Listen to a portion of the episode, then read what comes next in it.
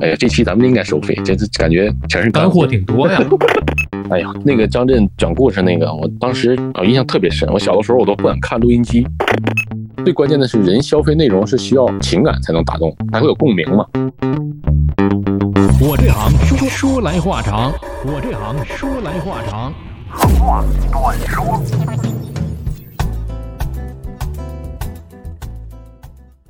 我这行说来话长，呃，今天我们继续来聊有声书这一行，有请阿豪。Hello，大家好，又来了。你看看，这是上一期咱们给大家在这个节目里面泼了一盆冷水，可以讲有的是冰水，对，给大家降降温。对，降降温，其实冷静冷静不是什么坏事儿。一开始咱们已经说过了，呃，有声书这个行，或者说是很多人接触过、看到过，不管是公众号还是什么其他的地方的一些广告，都会告诉你，一块钱就能让你发家致富。你看我们现在不 还是穷着呢吗？是吧？啊，虽然说我们干的年头也不长，我现在我也不干有声书，就是偶尔干了那么一次，就是那首歌一次就好，一次就好。我是给自己用这个业务来泼了冷水，我这直接干了一个最难的、最顶头的，是上来就是就是特别难的那种，very hard 的那个难度。对，反正现在说回来之后，我觉得啊，听你这么一说，社科类的也不简单，也挺难的。很多名词、年份，你一个数字都不能错，一个人名你一个字儿都不能错，一个字母都不能错。这还说的是中文，你把中国字儿都罗列在这儿，这点提醒了。有的文字里边有英文。哦，还有英文，对，因为他什么呢？比如说，比如说那那次我录的一本书，就是讲星巴克的。哦，讲星巴克是怎么创业过程，就那个舒尔茨那个老 CEO 嘛，讲他他的自传，它里边有很多，因为美国人嘛，它里边很多那个名字是英文，它没法译过来。你看看，比如比如它叫 Open Door，Open Door 啊，它就是一个，它就像一个代号一样，或者是就像一个。标志性语言似的，这种东西它没法译，它没法译成中文。那这种现在简单的嘛，英文。那还有一些难的呢，对吧？你得去查，就查查，然后把读音要读读对、读准、读对啊。就这些东西都是最基础的。这是这个我就听着就很难了，就是在中文之间要夹杂英文。对，然后你还得读顺，就读流畅，你不能到英文这儿然后卡壳了。嗯，然后。然后再再再在中间再卡，然后再过去，但那还不行，你还把它读顺，不读特别流畅那种。哦，哎呀，这所以这个东西就是上一集说的，就是大家一定要想清楚这个事儿。你做的喝冷水了，对，一定要你要干一盆冷水给大家再说一下，快冻上了都。对，就干这行之前你要去了解它，它不是说像所谓大家。啊，大部分人说的那样，因为他，你看他是这么说，他是什么目的，对吧？他是利用了你的欲望，嗯，哎，因为再加上现在这个环境，就是说确实是疫情嘛，然后大家，呃，可能工作方面都受会受一些影响，很这很啊，心里边第一可能有点焦急，然后第二就想找一些别的职业的发展出路，但一定要想清楚，嗯，不要被当韭菜哦。对对对对，要不就是让你报班，要不就是让你买设备。对，报班的居多，现在直播也是这样，直播现在是一个这个呃年轻的小姑娘、小伙子就可以开直播，直播各种，但是也不是说所有人直播都能够变现，也不能，也不是说所有的人直播都能带流量，是吧？它底层逻辑都是需要你的能力嘛。它直播其实是有能力的，他有的人呢，短视频，短视频拍的很好，但是他直播他就效果不是特别好，为什么？因为他那种他能力不一样。啊，嗯，直播就是你正常一个平时的状态，你那个状态喜招不招人喜欢，或者是说你那个状态你你你放不放松，你自己不自然，这东西其实是一种能力嘛，嗯，所以说回来，有声书这也是它最后底层，你可以去报班学习。如果说啊，有的人就说我确实我喜欢这个，或者说我就想通过这个有声书或者是什么这种语言吧，对，就是语语言创作去。养活自己也好，还是说我以后就要干这个？对你认定了这个目标，那好，第二步就是你可以去学习，那当然需要学习了，嗯，对吧？你对，嗯，你这东西需要你系统的去去，从基础也好，从整个什么演播技巧啊，或者是整个的这个，像刚才唐老师说的，内三外四啊，内三外四，内三外四，对啊，这些东西不要去。这个不重要，这是属于科班里面他们就是就是学生去学的一些个理论基础知识。那你基础基基础不牢，那地动山摇嘛，对吧？你这些东西就学习可以。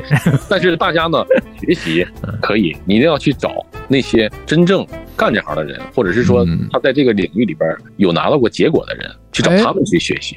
好多人在想，那你们给大家泼了半天冷水了，那这行你们就你们还在干，你们或者是你们还有活还可以接，但是呃，真的赚钱吗？还是说不赚钱，你们还在吆喝？跟什么比较赚钱？你想，第一，你的心理期望收入是多少？比如说我做这个，我的现在的工作能挣多少？然后我要干这个，我心里边我期望是多少？比如说我就想月入十万，嗯，对吧？现在这个，或者是说我养月入多少，那就不能单纯是做有声演播了，你就得做 IP 了，做个人的利用互联网的力量了。对，嗯，只能做那个，你才能可能一个月，因为。那个东西就不是你单纯的线性，说我录一本书挣一份钱，录一本挣挣一份钱。你要打造自己的 IP 了，嗯啊，然后去，哎呀，这期咱们应该收费，这次感觉全是干货挺多呀，干货挺多呀。给 打赏，给汤老师节目打打赏。对，因为我知道啊，因为最早就是这种有声书，呃，最早你看我接触的就是我接触最多的是配音，还不是有声书。呃，有声书其实是从什么时候开始？是我在实习的时候，在天津台实习的时候啊，专门有一个电台里的工作室，人现在我们还是有联系。呃，他就是去录一些个有声的小说。当时我们就是为了录完之后，没有按这么多的这个互联网平台，当时没有喜马拉雅，甚至没有我们之前做的什么考拉，没有没有。都是卖给一些个小一点的城市的电台，因为以前最早是小说嘛，其实最早就是小说，就小说，对吧？这白眉大侠、三侠五义什么的那种啊，以前都是老人家在没事儿听的那种，然后后来就变成了小说，都市的、言情的、恐怖的。那张震讲鬼故事，最早不就是这种形态？就是这个，对，就是我小时候用录音机。卡带多火呀！当时啊就张震讲鬼故事那个，每每个人都好像这个八零后都听过，都听过。我认为都你最起码没听过，你都知道有这么个事儿。哎呀，那个张震讲故事那个，我当时啊印象特别深。我小的时候我都不敢看录音机。哦，对，录音机这个东西都产生了一种，对，就是因为它是卡带嘛。它需要放到里边，然后录音机来播这个嘛。我当时就是吓得我都不敢看那个录音机。你看，也就说他讲的这个东西得，我现在回想起来，他真的真的挺厉害的。就他一讲那个东西太抓人了。这就是一个真的是当时来讲没有 IP 这词嘛，这就是一大 IP。张震本身他就是一个大 IP 了。你说来张震讲鬼故事，没有这么多华丽的名字，人家就很朴实的，这这叫张震谁谁谁讲鬼故事嘛？对对吧？而且当时可能是广电的这个这个这个这个。尺度还是可以放到这么一个一个程度上来，是吧？当然可能那个阈值还是比较大的，所以大家能够听到这么一个一个一个有声书的最早的一个形态吧。可以讲，咱们能够预见的，除了小说啊那些个长书联播呃之外的一些有声书的形态，当时零三年零几年就在电台他们有人录嘛，录一些其他的都市题材的啊，当时就是卖给一些地级市啊、县级市啊这种小城市电台。然后后来慢慢慢慢有了这些个平台之后呢，大家去发行就不愁了，发到这个喜马拉雅。呀，或者蜻蜓啊，这上面可能会有一些版权的费用，对吧？就可能是慢慢慢慢演变成了一种上游是在做版权交易。可能这部书我买来之后，这个版权你挺火的一个小说，我买你的有声版权，那个买你的电影拍摄版权，那买你的电视剧改编版权，是吧？所以有声这部分拿来之后，就当做现在的这种小说来听了。那现在人们其实也不是没市场，之所以这行能够忽悠大家去做，呃，忽悠大家去培训什么之类的，其实他是看到有一定的市场，因为也有一部分人是认可的。这个行业是从跟抖音一样，是一八年爆发的。一八年就是对，因为就是之前一九一九一八年，一八一九年，对对对，那那一八一九年，哎呀呀，倒流了是吧？就它这个节点是开始爆发期，因为之前呢，大家从就从一一年开始嘛，移动互联网普及嘛，嗯，然后到微信，然后到后来有这种什么短视频也好，还是图文，图文啊开始图文，然后到视频，然后到短视频，然后一八年抖音出来了嘛，然后一八年的时候，大家那个时候移动互联网消消内容消费就已经。很丰富了，很成熟了。对，但那个时候呢，大家都在看看东西，就在看，就在看短视频、看长视频、看电影、看各种这个手机上什么各种腾讯视频也好，什么乐视视频那种各种视频。对。然后那时候还没有人做耳朵经济，现在不就叫耳朵经济吗？那只有音乐，酷我音乐，酷我音乐盒，Hello 腾讯音乐啊啊这些东西听歌。对。然后慢慢大家发现。因为好也是因为音乐这个版权问题和正歌手啊他那些就是版权归属问题，嗯，后来大家发现做音频的这个那要拓拓展内容品类嘛，就开始往有声读物小说这块开始去开始发展，嗯。所以就在一八年一九年的时候一下就爆发了，啊，各种写各种那些经典的小说，然后再加上一些有一些网络小说作家嘛写的那些作品，因为大家没有时间看嘛。对，你好几十万字，你现在正正经的书我都看不进去嘛，没有时间看嘛。那你几十万字的小说更看不进去。那好，那我就给你讲出来，给你播出来，然后你去听。那你听你就解放了双眼嘛，对吧？我开车也能听，路上通勤的这些地铁上也能听，戴着耳机就讲，然后追像追剧一样。对，所以好多那些头部的主播确实很赚钱，这个没问题。就像看到那样，网上说那样，他月收入都上百万的都有，月收入金字塔尖儿啊。那就是头部的那么几个，他们也是因为随着平台的发展，嗯，爆发，他们吃到这波红利了。他们是最早做有声书、有声书的一些人，嗯。然后比如说最大的有声平台，比如说像喜马这种，他的会在他的平台里边挑选流量最这个有粉丝流量最高的几个人嘛，那我再打造你们 IP 嘛，就像抖音里边有几个大网红一样嘛。啊，对对对对对，嗯，他是他们是扛旗的，他们是扛旗的人嘛。啊，对对。所以他们当然呢吃到这份红利，当然他挣得多，但不是所有人都是像他们那样，对吧？你现在这个行业确实是有市场空间，因为就像播客也好，还是有声读也好，美从美国兴起的嘛，都在中国现在第，尤其是加上疫情，把这个东西给加速了。对对对，嗯，大家对嗯短视频也好，还是毕竟你这个消耗的精力确实比较高，因为需要眼睛看，然后他他他，腾出来这个空间和手和眼，拿出那个时间手和眼，对。但你有声书就不用，你可能放在那儿，我这边干着活做着饭，或者是带着孩子，或者是开着车，怎么样你都能听。对，所以这个出来你的双手和眼睛。对，未来发展也不知道，反正大概现在现在看，人对内容的需求肯定是一直都在。对，那后边就看，比如说现在有人担心，哎呀，这个行业还能有人干呢？那因为 A A I 出来了嘛。哦，对，是这样的。有些读有些书是人工智能来做的。嗯。但是人工智能呢，确实是可以替代一部分，就像那种新手小白啊，就是那种你你你没有任何情感，没有什么这种表表现力的，那当然它它可以替代。这个东西还是就内容消费，就像电影一样嘛。你电影会用机器人拍吗？其实你用机器剪剪辑电影也可以剪，也可以制作。理论上来讲也是可以的。对，没有问题。你就是用用往上一导，然后你可能未来输入一个什么什么剧本，你按照我这个剧本去剪就可以了。你甚至画画。以后画画，对，演奏音乐。都可以的，对，都可以自动 AI 生成。啊，对，生成，没人都可以。但是 AI 这个事儿就很很牛了，嗯，对，最关键的是人消费内容是需要情感才能打动，才会有共鸣嘛。其实就跟聊天也是一样的，你聊天一样，你有才有对象感，你人和人之间才有那个温度。你打游戏，你打到一定水平之后，你都喜欢跟人对战。对，机器的套路是固定的。啊，你不会，你这你明知道它是我跟叫叫什么单机游戏，我在跟机器打，你明显感觉就是，哎呀，反正嗯，就也能玩，但是。你到一定水平之后，你就发现没有意思了，没意思。对，你要跟人去打，比如说王者荣耀，你要四个人、五个人，咱们来打才才有意思。所以这是人最基本的人性的需求嘛。因为我所以那要求演播者的能力越来越来越高，嗯，对吧？你你你只能是不断的提高自己的能力，你才能满足。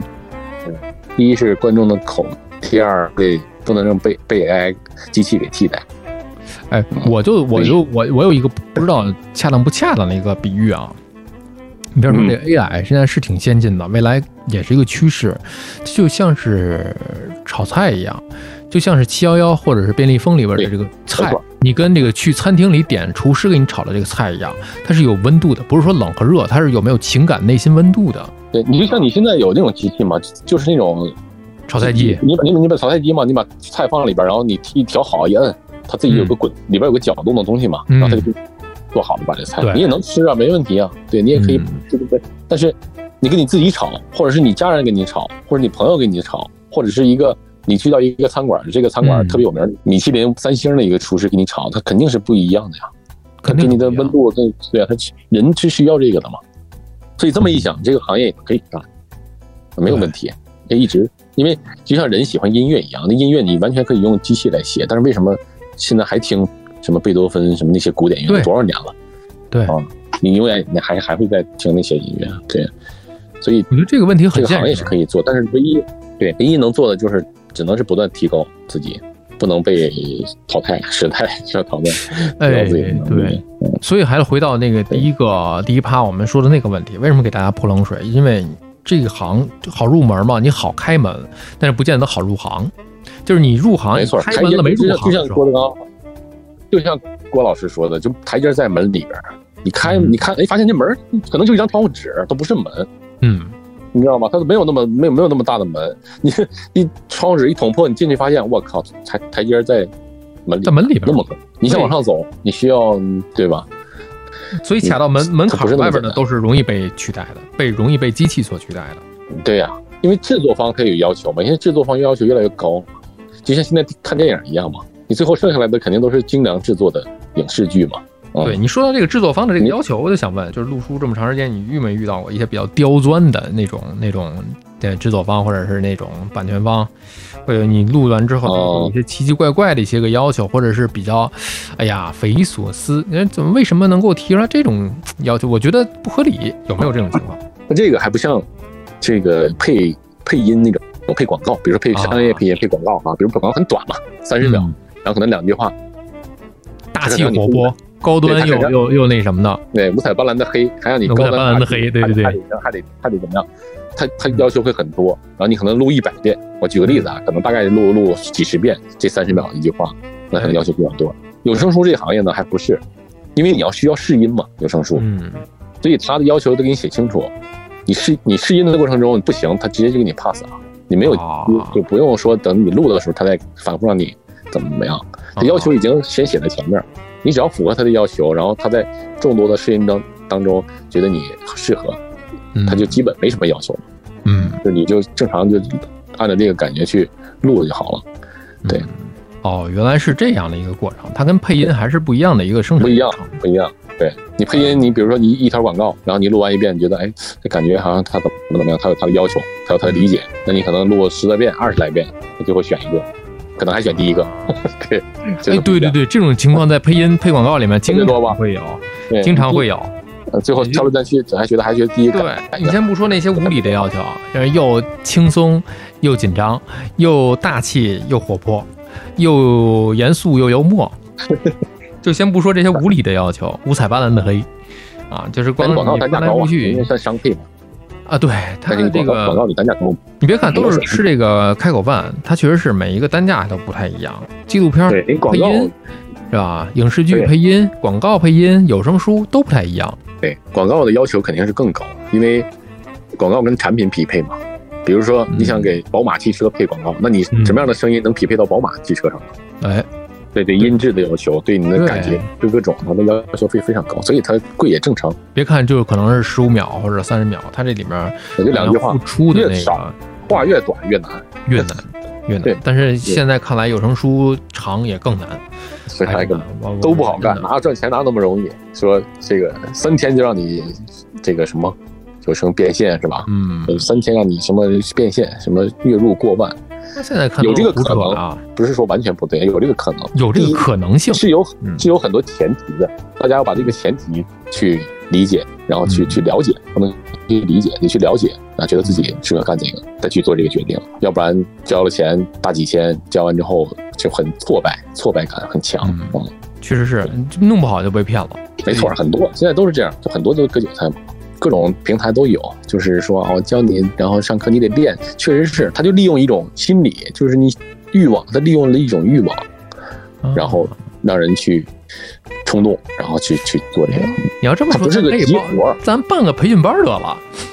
既然这行这么赚钱，咱办个培训班 吧，对，是吧？愿意录有声书的是吧？我觉得从第一期咱俩第一个节目来听下来的话，可能也没有多少人想报这个了，可能有很多人打了退堂鼓。